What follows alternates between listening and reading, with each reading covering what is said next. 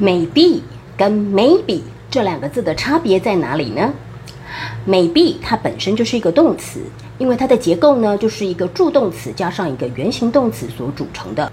那它通常呢都会摆在句子的中间。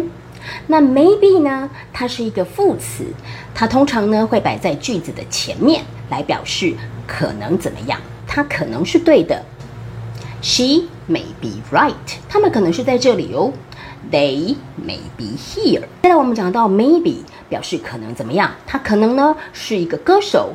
Maybe she's a singer，可能他是对的。Maybe she's right。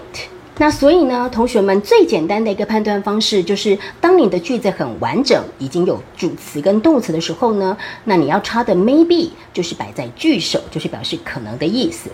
那当你的句子是不完整的，没有动词的，你就可以用 maybe 来当它的动词。学会了吗？学会的话，请在留言栏里面打上 maybe 跟 maybe，再复习一次哦。记得要把这卷影片转发给你的好朋友。然后给老师一颗小爱心。